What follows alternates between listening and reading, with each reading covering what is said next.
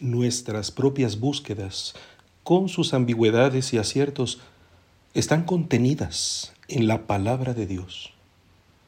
Nos las presenta para que nos reconozcamos en ella y nos aventuremos así, conscientes, a recibir su instrucción.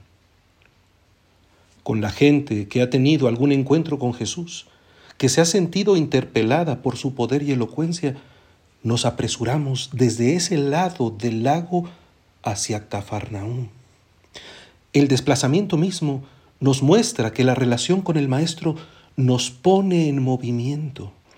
Su presencia despierta un dinamismo intenso, exterior e interior, que despliega los cortinajes del mundo para llevarnos a trascender todo encierro y esclavitud no es una actividad sin destino ni arbitraria. Es una preparación que dispone la respuesta lúcida. Es peregrinación de fe. ¿Cuándo llegaste acá? Una primera pregunta esconde la profundidad del misterio. De parte de la gente se refiere al hecho inmediato de encontrarlo en el poblado cuando llegaste aquí, donde te vemos, dado que te habíamos dejado en otro lugar. Evidencia de que Jesús no se deja atrapar ni manipular por el capricho de nadie. Es el hombre plenamente libre que como hijo se nutre de realizar perfectamente el amor de su Padre. Pero la pregunta, sin quererlo, penetra en el abismo de su identidad. El que está acá entre nosotros, accesible a nuestro encuentro, es el que pertenece eternamente al ámbito divino. Es el que en efecto llegó acá, a este lado del tiempo y la fractura, a nuestros caminos y aldeas, y que despierta en nosotros el asombro y la admiración, la curiosidad y la esperanza. En el fondo, es a quien aspira nuestro corazón encontrar, lo que todo impulso vital desea y que es promesa de plenitud ya intuida en la pregunta. A la pregunta no se da aún una respuesta, pero sí se advierte un peligro, porque las búsquedas radicales del alma pueden perder el rumbo y estacionarse en espejismos. No trabajen por ese alimento que se acaba. Se adelanta entonces la solemne revelación del ungido, el Hijo del Hombre, marcado por el sello espiritual de su Padre Dios, prueba de la acción divina que está desplegando su gloria ante sus ojos. Para penetrar en el misterio es necesario ponerse en sintonía con el obrar de Dios. Y brota entonces una nueva pregunta, en la que el propio movimiento solicita su ruta.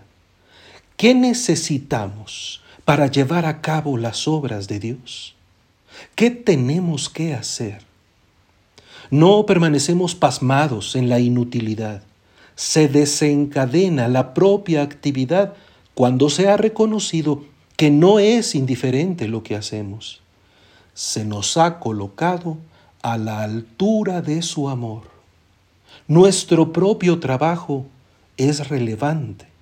Se pide entonces una palabra que oriente la acción. Y Jesús responde, la obra de Dios consiste en que crean en aquel a quien Él ha enviado. Creer en Él, el enviado, es permitir que Dios opere en nosotros. Sella el envío con la eficacia de su don. Para eso ha venido para eso ha sido enviado, para hacernos capaces de la obra de Dios, para que lleguemos a ser hijos, acogiendo al que ha puesto su morada en medio de nosotros.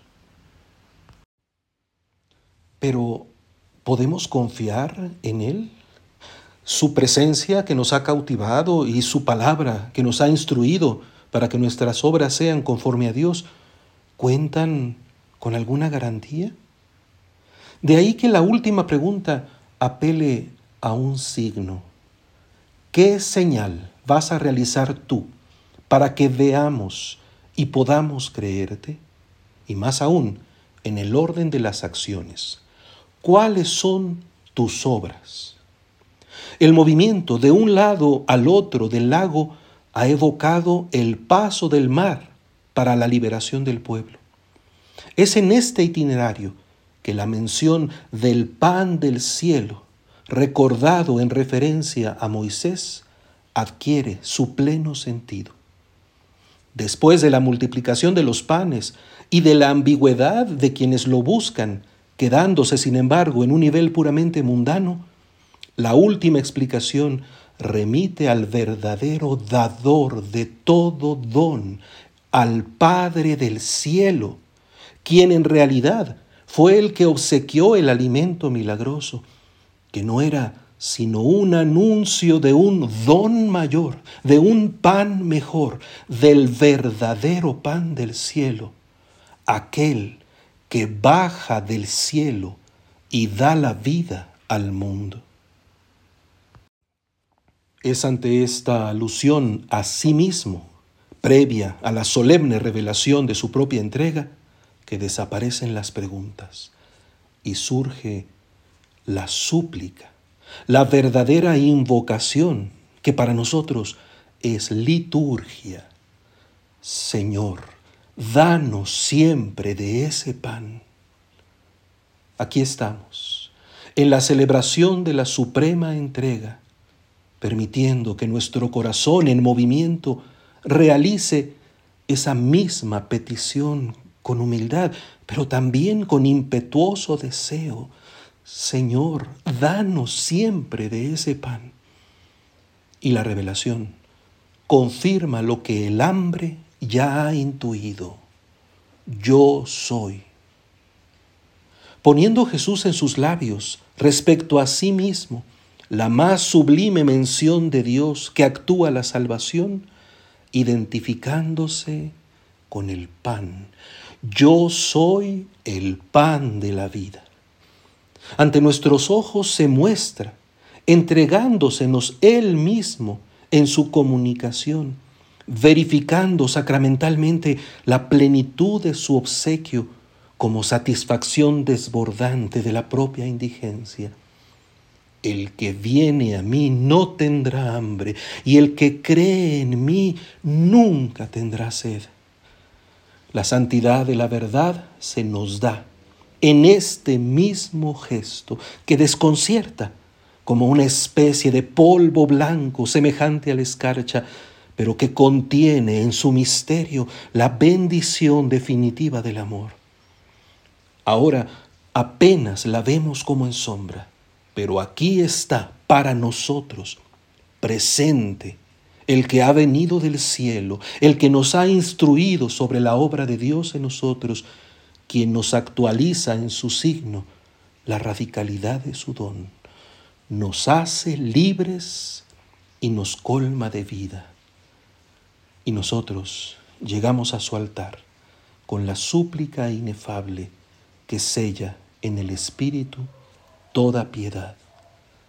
Señor, danos siempre de ese pan.